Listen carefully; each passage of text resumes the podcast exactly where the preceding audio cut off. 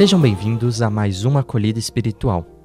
Agora, em áudio. Advento. O Senhor da vida está chegando. No próximo domingo, vamos iniciar o tempo do advento, tempo da esperança, tempo que antecede a chegada do Salvador da humanidade. Para nos prepararmos bem para a chegada do Deus que se faz gente, é muito importante o reconhecimento do que faltou durante este ano, que está quase finalizando, pois a revisão de vida nos ajudará a viver bem o advento. Por isso, vamos neste tempo de advento nos preparar para viver o encontro com Jesus, Maria e José, como os pastores fizeram. Para chegarmos até Jesus, é importante colocarmos-nos a caminho. E se, em lugar de um Deus glorioso, encontrarmos a fragilidade de uma criança, não tenhamos dúvidas, acertamos o caminho.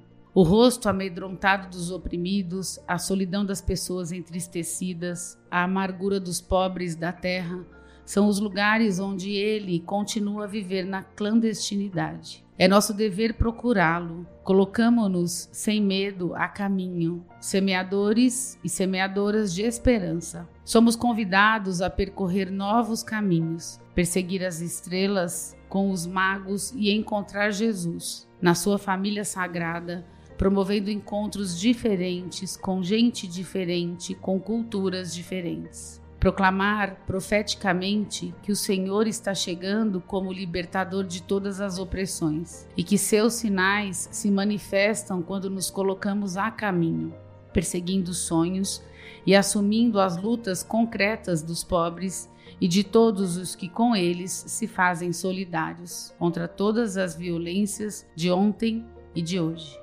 Esses são gestos que nos aproximam do tempo do advento, de forma consciente para esperar Jesus. Por isso, o advento é um tempo de conversão e renovação do nosso compromisso de aceitar de forma definitiva o Salvador, que é Jesus, o Filho de Deus, que vem chegando para fazer morada no meio de nós. Daí, a nossa alegre expectativa da espera, pois somos o ser humano da espera, que nos prepara para celebrar o Senhor que veio, que vem e que virá. É necessário, pois, estabelecer uma relação entre nós e o que está além, donde a abundância de vida brota como um rio que tem árvores dos dois lados dá frutos doze meses por ano e as folhas curam as nações. Agora é hora de começar tudo de novo, pois um menino vai nascer para mostrar que a esperança é a luz que brilha em nosso coração,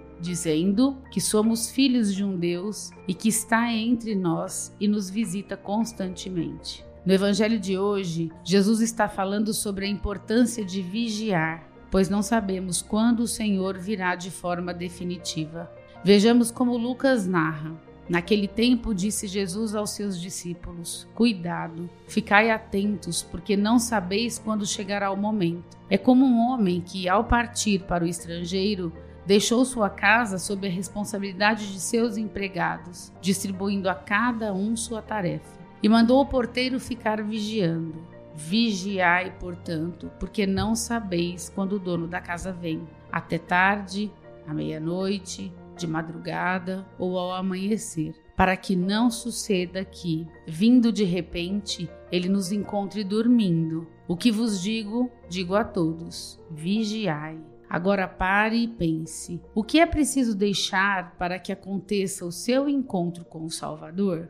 Na sua vida, durante esse ano, faltou alguma coisa? Como você sente que é possível se preparar neste tempo de espera?